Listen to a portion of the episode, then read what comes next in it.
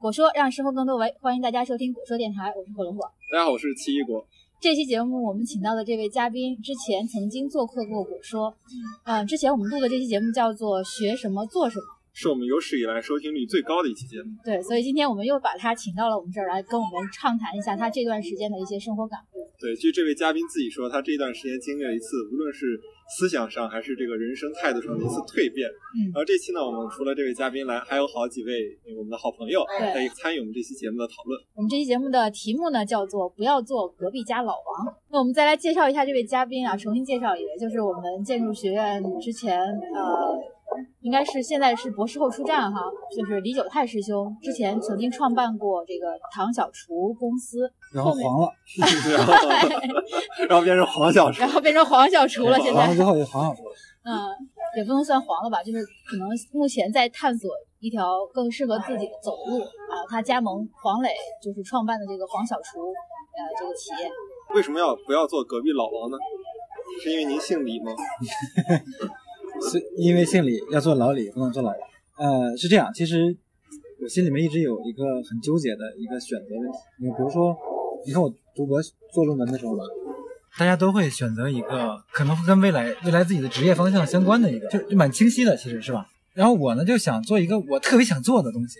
然后为什么说刚才说这是这俩东西难道不是一个吗？不是，其实我们选择职业方向的时候，往往都是说设计院，是吧？然后房地产公司、政府部门当老师等等，就有几个非常好像局限的几个趋同的选择。那我就特别想做一个我想做的事儿，所以当时我选的古典原理，好像跟我的现在做的产品也没有什么关系。对，但是我那是我喜欢的，当时选博士论文题目的时候，就是自己选的，然后自己选的。自己选的，然后其实开启了我们那个我们我导师的这边的一个方向，啊研究原理，因为这里面确实有很多宝藏。啊，然后当时是去年年底的时候参加央视的那个创业英雄会，嗯，然后这里面导演预备了一个问题，然后问题的题目就是你在做什么？嗯对，很多答案可能就是做一个什么样的公司啊，做一个什么样的项目啊，什么样一个产品啊。我想，我如果这么回答的话，好像对不起自己。啊 我的答案是做自己，我做的事儿是我自己想做的事儿。然后正好介绍我一个体会啊，就是前前段时间看了一个纪录片，介绍的是皮克斯这个公司。嗯皮克斯是乔布斯参与创办的一家对，呃，就是动画公司。皮克斯的这个创始人说过一句话，他说我们我们皮克斯做的动画几乎每一部都是成功的。别人问我你们到底怎么才能把动画做那么成功呢？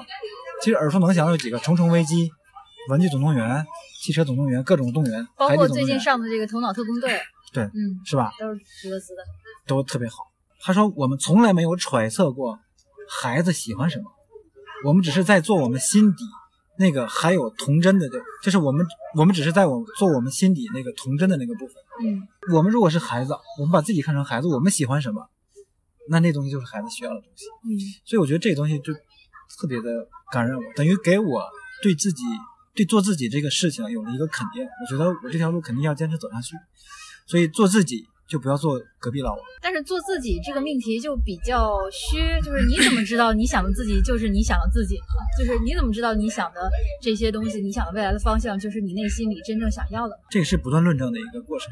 有的时候我们得分清喜欢，就是你的爱好和天分之间的这个关系。有的时候两个东西混在一起了，因为你特别喜欢，然后就经常做那个事情，因为很熟练，所以做的比较好。嗯这是这是一个爱好的问题。我觉得天分呢，就是你你不管练没练，然后你甚至你觉得你自己可能不喜欢，你忽然把这东西释放释放出来之后，你发现没有人能比你做得好，或者你特别乐在其中。我觉得这个东西就是天分，而我说的这个自己，更多的是把自己天分发掘出来，并且释放出来。嗯发掘自己是找自己，啊，释放出来是做自己。我觉得是这么一个事儿。然后以前其实我对自己也有一个不太清晰的一个认识吧。自己创业的时候嗯有两个认识，第一个认识是我觉得我不只是一个设计师，我还做公司运营，对吧？甚至于自媒体的内容都是我自己写，呃画插图也是我画。然后我觉得是个全能型的选手。对啊，误以为自己是全能型选手，这是一个。然后第二就是，嗯，我我认为我做的设计没有那么的好。其实你一个产品出来受很多条件的制约，成本啊，对吧？然后工艺啊等等。但是有一个事情其实改变了我这种认识，是跟小米接触的那个一个多月，嗯小米生态链的那个刘德，他是小米的联合创始人，跟他聊了几次，然后呢，他们就邀我去加盟他们的一个生态链的公司。这联合创始人的这个任务呢，主要是做这个设计这个方向是归他管。在这过程中，我们就有了一一次交流，跟大家分享一下这交流。因为我对厨房谈了我自己的认识，他觉得还不错，所以呢，就说等于相当出了一个问题。这个问题就是，在你看来，充电宝、手机移动充电电源是个什么东西？很多人的答案呢是什么呢？安全感，说有了充电电源，我心里就踏实了，出去就安全了。所以充电电源是代表一种安全感，好像也没错啊。然后呢，我冥思苦想，我认为从商业和和这个功能这个设计来说，它的未来可能是一个随身的云。我是毫无顾忌的就会把这个充电头插在我的手机上，同时它是一个数据线，对吧？如果是一个随身云的话，岂不是一个有意思的想法？就是你根本不用担心，就就会跟你的个人移动终端。去频繁接触的一个东西，然后刘德说也没错，但是然并卵。然后我就想，因为，这到底是什么呢？他说我给你讲讲。他说在小米移动电源出来之前呢，所有的移动电源的价格都在两百块钱左右，甚至以上。说为什么呢？因为全球的这个成本都在一百五十块钱每只。可是呢，我们知道小米的移动电源有四十九、五十九、六十九这样的价格。然后我说那就赔钱卖呗。然后你。对移动电源赋予一个不同的这个功能，让它去当海报用。哎呀，小米拿拿着苹果的也是，哎呀，小米，三星也拿着小米，对吧？当海报用的。他说对不起，我们赚钱。就那赚钱那就是个数学问题呗。你算一个边际成本，说这东西，比如说五百万只就可以回本。他说你造一亿个也是一百五十块钱。所以这这事儿怎么办？这是个这是个难题，对吧？他说：“当我看到一则消息，这则消息是联想成为了全球最大的移动个人 PC 供应商，然后我就觉得小米移动电源应该出来了。这个事情听上去好像没有直接的因果关系，但是他这边说了一个特别有意思的话。他说：我以为的商业是钱的运动，嗯，但其实他说商业是信号学。当你发现，当你听到一个信号的时候，这个信号是联想成为了全球最大的 PC 机供应商。”看到这信号的时候，你会发现一个商业机会的出现。这商业机会就是所有的世界上所有的这个 PC 机供应商都乐观的估计了市场容量，导致它的下游供应供应链就是产能过剩。他说我们启动了全球的供应链，然后给三星和 LG 打电话。其实你想，这是一二年的事儿，而小米成立是零九一零年的事儿。一个刚成立两年、三年这样的公司就敢说全球供应链，所以你知道这个公司的这个视野啊，先放这不说。然后他启动供应链之后呢，给三星、LG 打电话，说你们一定有巨大的库存。他说：“他说你怎么知道有这么多库存？他说你甭管怎么知道，你愿不愿意去销库存？我当然愿意了。他说那你就给我一个最低价格。所以他们以根本就不是成本价，是以非常极低的这个类似于废品废品处理价这样的成本啊，收购了巨大量的电池的电芯儿。这就是为什么他们能把这个成本控制在六十九块钱还有利润。我在这儿就有个特别大的感触啊。”我呢，以以前都一认为自己是一个不错的设计师，可是我做设计的时候呢，永远都是用人的视角去看东西，所以让我来以前做设计的时候，就想，到底什么离电池最近？到底什么离手机最近？你想一想，好像一个手机壳、一个手机套或者随身的包，甚至皮带你是随身的，对吧？它应该是一个充电宝，而不是充电宝长成一个笨笨的样子，掂起来很重，金属感，随非要随身带着。但事实上，我那个是。用人的视角看移移动电源这个功能的时候，这个东西的时候，自然产生了这样一个跟所有设计师都思维一样的考虑方式。嗯，可是小米不是这样，所以小米在做移动电源设计的时候呢，它其实关注的问题是说，如何用一个性价比超高的壳把这些电芯包起来，让它看上去值五百块钱，但是却标价可以做到六十九块。其实更多的是一个包装设计，而不是一个。我说的那概念概念设计，而其实我们很多设计师都从那个角度去考虑，而嘲笑这个东西没有创造力。但其实他忽视了传统的设计师或者一般的水平的设计师是用人的视角看东西，而不是用宇宙的视角看地球。所以刚才我我们接刚才那个一半的话题，说小米一个刚成立两年的公司就敢说全球供应链启动了全球供应链，说明他天生就有全世界的视野、宇宙的视野。我觉得这一点是非常刺激我的，他让我开始了就问我自己到底是个谁。我之前一直都认为自己不仅是一个设计师，就是作为一个设计师，能是不是能跟小米一样看到这个全有全球视野，然后看到这个供应链啊、还有设计以外的一些东西。或者是说应该是更回归一个本期，就是你不一是全能的，就可能你就是专注做好你的设计就完了。这个东西我觉得是很抽象的。说的直白点，就是说我们以前认为的自己，其实不是真实的自己。是有一对，呃，就是你你你误以为的自己，对你以为的自己，然后有一天你看到了一个别人，然后你看到别人的时候，你才发现你应该考虑自己，就是啊，你发现啊，小米是这样的，那我是什么样的？嗯然后就开始发现我自己，我发现我自己天生没有那个那样一个视角，然后我呢很满足于一个产品的这个打动人的这种情怀，那么我觉得我更多的真的是一个设计师。那么小米让我去做联合创始人，也是因为我是在设计层面的水平是受他的认同的，而在其他层面呢是不受我认同的。对我觉得小米呢，呃，我们不说小米吧，就是刘德这人，他是有国际视野的，然后他也阅人无数。那么通过一个侧面的一个条件吧，是吧？机缘能够刺激我，我通过他的判断能够刺激我分析我自己，发现啊，我可能真的是一个设计师，而且是一个很不错的设计师。其余的能力呢，虽然我期望我有，而且我觉得也能做的八九不离十，但是那毕竟不是我的天赋，只是我觉得他应该做，或者我或者我觉得我喜欢做。就像我女儿，她喜欢跳舞，但是我深深的知道她不是那块料，因为她是他们是他们班全班最硬的一个孩子，那她从来她不会爬，是直接走路了，她的节奏感，她的身体协调性都没有那么的好，但是她特别喜欢，这就是天赋和爱好之间的最大的差别。所以通过这个事情，我就开始寻找我自己。我觉得我自己是一个设计师，我不能学隔壁老王，他是个创业者，他他非常知道跟资本打怎么打交道，他非常知道怎么去控制成本和管控供应链，而我不是这样的一个人，我是老李哎但是。人是在不断的学习的。你之所以认为自己是一个设计师，是因为你学的一直都是设计，然后你在这些年积累的所有的技能都是跟设计相关的。但是对于这个商业管理还有供应链管理这些相关的东西，都是你还没有学学到的东西。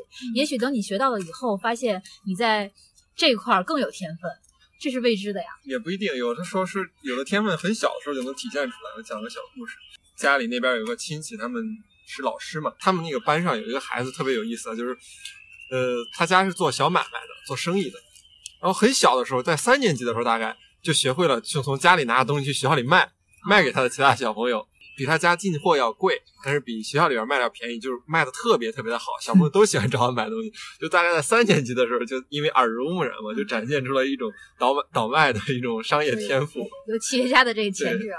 对，确确实是有一些那个人，他在本科的时候就开始做一些小买卖，然后他毕业以后开始创业，就非常水到渠成。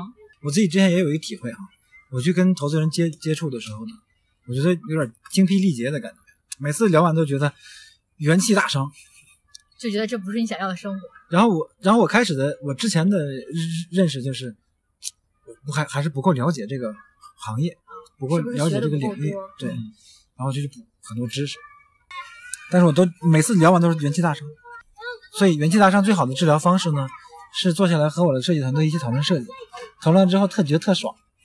嗯，哎，我觉得这个是我回想起来，我觉得这可能真的是说我的天赋就在这儿。也许像你女儿一样，她觉得她会觉得跳舞很开心啊，跳舞的时候最最爽啊。但是问题是我被国际视野的标准判断你的设计好，就是这个这个标准还是得来自自己还有外界，就是双重，就是你自己也对这个事情满意，然后外外面人也认可你。寻找。所以我最近有一个很重要的认识啊，很多创业者说要聆听内心的声音，要听到内心的声音。后来我发现，内心的声音不是一个声音，内心的声音是一个人，这人就是你自己。然后有一个表情就是一个人蹲在墙角，然后写不写你们都是坏人，但那个人脸看不清楚。我觉得那个就是我内内心的那个声音。你要把他扒着肩膀，让他回过头来，你看你自己到底是谁？你认识到你自己啊，原来我是这样的，我之前是那样走路的，所以这就有很大的问题。你想想咱们的那个很多专业化程度非常高的那个专业，比如建筑学呀、医学呀，嗯，有很多这样的律，像什么法律呀，好像这些专业毕了业之后的去去处非常的固定。对我们根本没法选择我们自己去做一个小商贩，对吧？去做一个一个一个颠覆传统物流的物流新物流的发起者，我们去做一个什么能把人类送上火星的一个人，我们根本不会这样想问题。这个事情就其实挺可悲的，千万不能做一个主流价值导向的下的一个人，那也是非常可怕的。有的人适合，有的人可能觉得那就是他自己吧。对，就像有的人很喜欢公务员这个职业，其实在在我看来很不理解了哈。但很多人就觉得那样安安稳稳的特别好，嗯，就是这是不是也是一一种发现自我？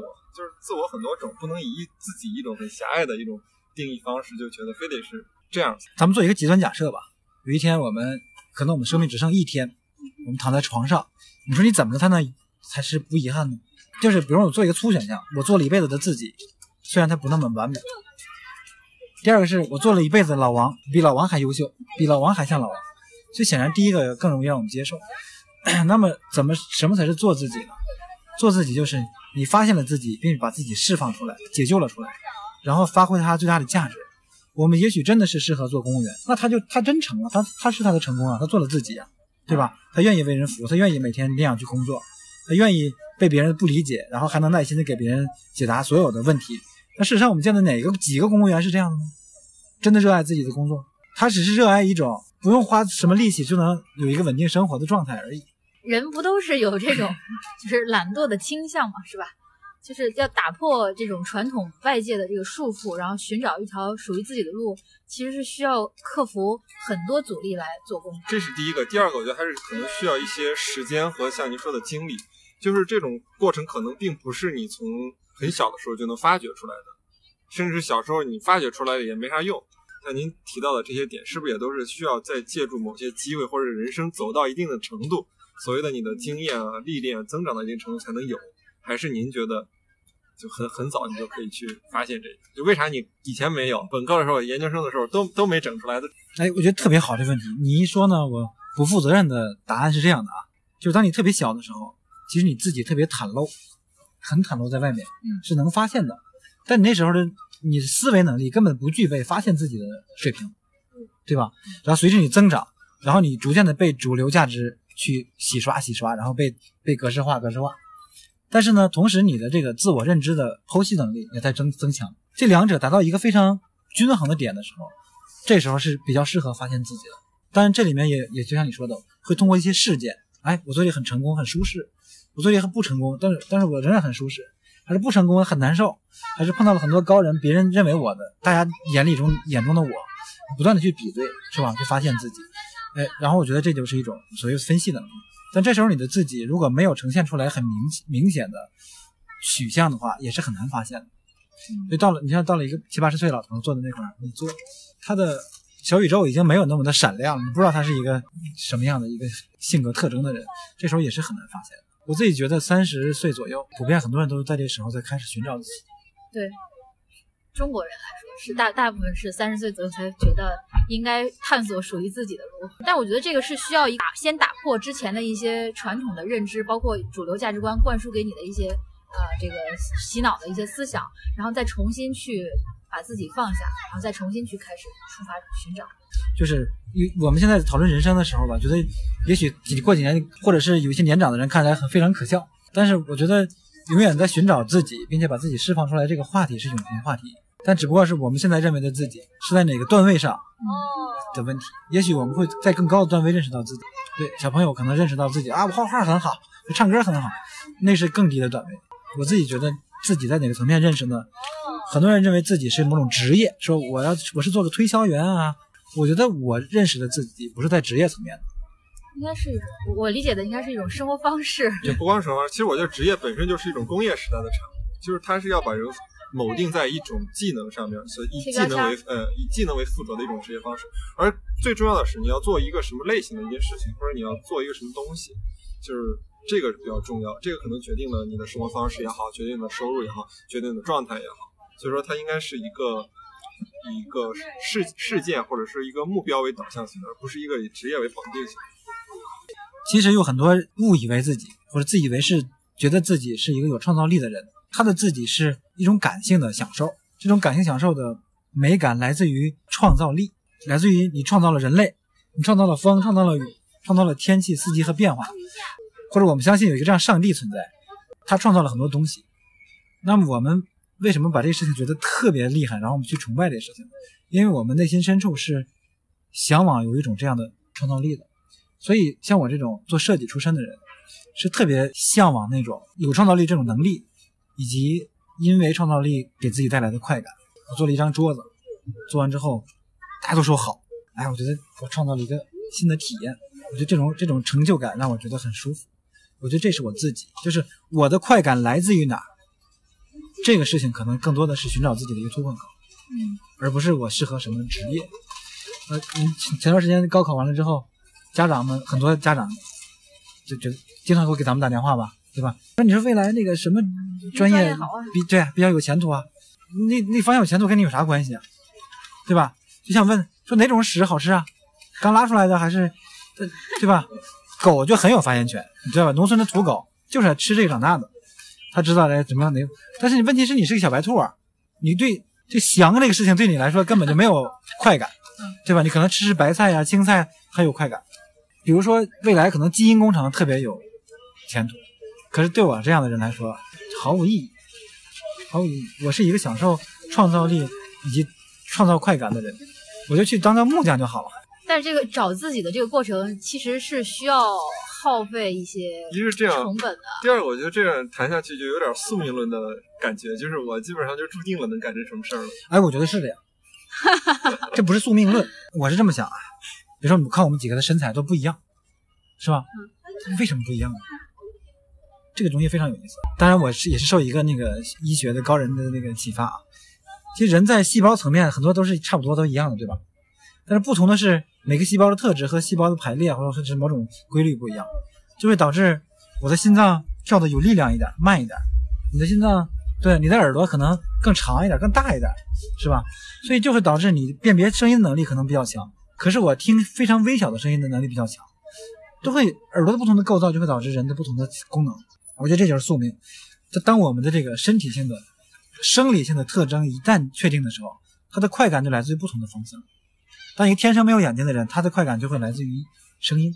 可是你想，我们心脏、我们的所有的神经、血管以及所有的细胞排列，肯定也都是不一样的。那么这种不一样，就导致你接受不同的信息的时候的快感。我觉得这就这是真的是注定的。苹果电脑和明基和戴尔，它肯定是不一样的。你宝马汽车有宝马汽车的性格，是吧？丰田有丰田的性格，就是不一样。这是你回过头去看，他们有不同的性格，但是他在创造出来的的时候会想着是那样的吗？就是对，这是节你你从从 现站在现在的对？站在现在的节点往回看，我所有的一切都是啊宿命论的，注定的你是这样的。但实际上摆在你面前，面向未来的路是有很多条的。对啊，就像我们现在看，就说马云也好，Steve Jobs 也好，他注定要成功，但是在那个年代就没人能看好他们成功。就如果是宿命论是对的话，那比如说如果说这套逻辑体系是构建完整的话，那其实我们现在应该能看到谁是能成功的。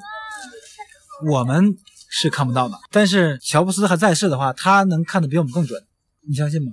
就是很多有阅历的人，他对他对自己认识的很清楚，然后于是慢慢就衍生出来一种判断自己和判断人性的一些价值，冥冥之中有会有一些方法论，然后他就会看一些人成功还是不成功。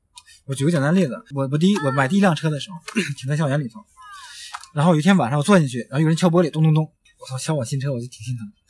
然后我开个小缝，半夜，然后一个人都没有。他说：“大哥，你洗车不？” 我说：“我说我说一个人都没有，就这现在十点了。然后然后你问我洗不洗车？然后你你一个是吧，年年年轻力壮的小一个小伙，我敢给你开门吗？洗什么车啊？他说我呀，就给你擦一擦车，你就给五块钱，我好几天没吃饭了。然后我就拿出五块钱去，我说我说你呢不用擦，然后你拿钱去买吃的，还谢谢。然后我这人就特别好事儿，你知道吧？然后我就问，我带你去买吃的。那不不不，我就说，我说你，我说你怎么怎么混到没没没饭吃的程度了呢？这不太可能吧？身强力壮，你去哪儿搁外面看看包，送送快递，搬搬家，你也不至于这样。他说，哎呀，他说我我其实是在找工作，我以前在那个缝纫厂工作，然后我就生了恻隐之心，我就问了两句，我就说那个，我说你要你要找工作呢，我可以帮你找，对吧？但你但你不能骗我，说谁没有遇到困难的时候？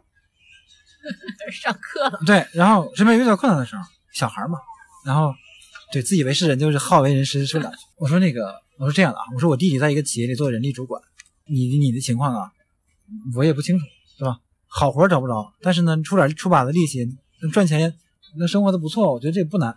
他说在哪儿？我说老家唐山，唐山那个企业。他说不行，太远了，不愿不愿意去。嗯，我说完这个故事之后呢，我就可以非常肯定的判断，这个人将来肯定不会有成就。所以这就是命。你说宿命论是宿命论，你说咱们仨，咱们现在因为天资都差不多，坐在这儿，好像很难分辨你是谁，我是谁。但其实人性里面的东西都已经注定了谁干嘛。哎，你说刚才这个人啊，假设他回去以后就是借了点钱，然后做个小买卖，运气特别好，成了，然后开始滚动，开始做房地产。前些年房地产形势特别好，一下子成房地产富豪。但是从概率上来讲，就是这人借不着钱，借不着钱。对了，是吧？对，其实所以我们讨今天讨论的应该还是一个大部分人的一个情况，就不包括那种小概率事件。对对对。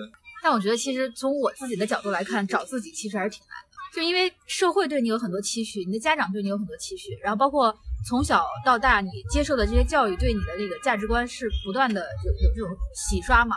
每当你想尝试着跳出去现有的这个框框，去尝试做一些自己想做的事情的时候，你就会自我审查，你就会自己想，我做的这个事情是不是？可能跟跟之之前那些长辈说的一样，就是会不会让我产生更大的价值，就是是在浪费时间，是在走弯路。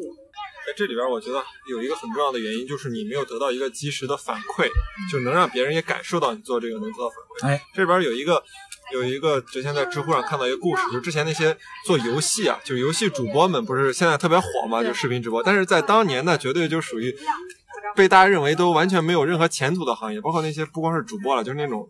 打那个电子竞技游戏的，当时他们在训练的时候，也就大概拿着六百到八百块钱的那个薪水。其实这里边当时就走出了几个人主播，当然他那个我记得忘了谁回顾零九还是谁回顾他当时那个，一个是他首先打电子竞技当年就类似于赚到了几十万，然后后来做主播就赚到了大概就是那个在在那个淘宝上卖东西嘛，大概赚到了几百万一年。然后他家里对他彻底颠覆了一种认识，原来认为他这是不务正业，我操，那这小子行啊，那就干吧。就他其实需要一个反馈，就不一定是金钱上的，任何方面的，你需要有一个反馈，无论是对于你自己坚定的去做这个东西，还是对于你别人去支持你做东西，可能还是必要的。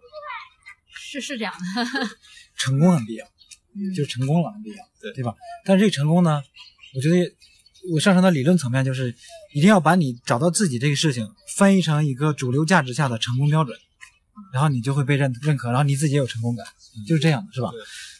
其实找自己，最后还是得跟社会的需求匹配起来。对，所以说你有时候你做一件事情，如果你自己都觉得很痛苦的话，我那觉得这往往就很很很麻烦的一件事情。就是有很多人创业啊，或者是去做一件什么事情，就包括考试啊，或者是干一件什么事，都都感觉是要那种头悬梁锥刺股，然后跟自己死磕。对，跟死磕死磕自己，这这不应该是一个比较好的一种状态。就还是感受，从感受切入就可以寻找自己。我就这样，就是特舒服。就不会为懒惰造就什么借口嘛？就是。我我待着，我躺着就挺舒服的。我躺的时间长了也不舒服。对呀，总会起来干点事儿的。哎，你终于开始寻找自己了。你躺时间特别长之后，你就发现特无聊，干什么特找一个特别想干的，嗯，就于是就就出现了那个东西。嗯。所以说，很多人认为这个每次经济危机的时候，在孕育着下一波企业的诞生，就是因为大家都闲着没事干，开始琢磨，内心开始萌芽。有时候你特别忙了，反而不利于你胡思乱想去。做一些新的东西，就是你误以为你自己很忙，一直在做一件事情，但其实正是因为这种所谓的忙碌吧，虚假的忙碌来来，然后误导了你自己的一个判断。但还有一个很重要的问题是安全感的问题，就是当你就这个衣食没有保障的时候，你可能只能去做一些你擅长的事儿，不是你喜欢或者你有天分的事儿，一定是这样啊。所以可能这个找找自己的这个事情就得真的需要阅历条件的各种积累，嗯，对。王思聪可能，王思聪没有这个困惑吧？从小就找到了自己。行，那我们那我们这期节目就录到这儿，然后也是非常感谢九太师兄第二次光临这个果说电台。啊，我们今天是因为在室外录的，可能环境噪音有一点嘈杂，然后也希望大家谅解。大家再见。再见。再见。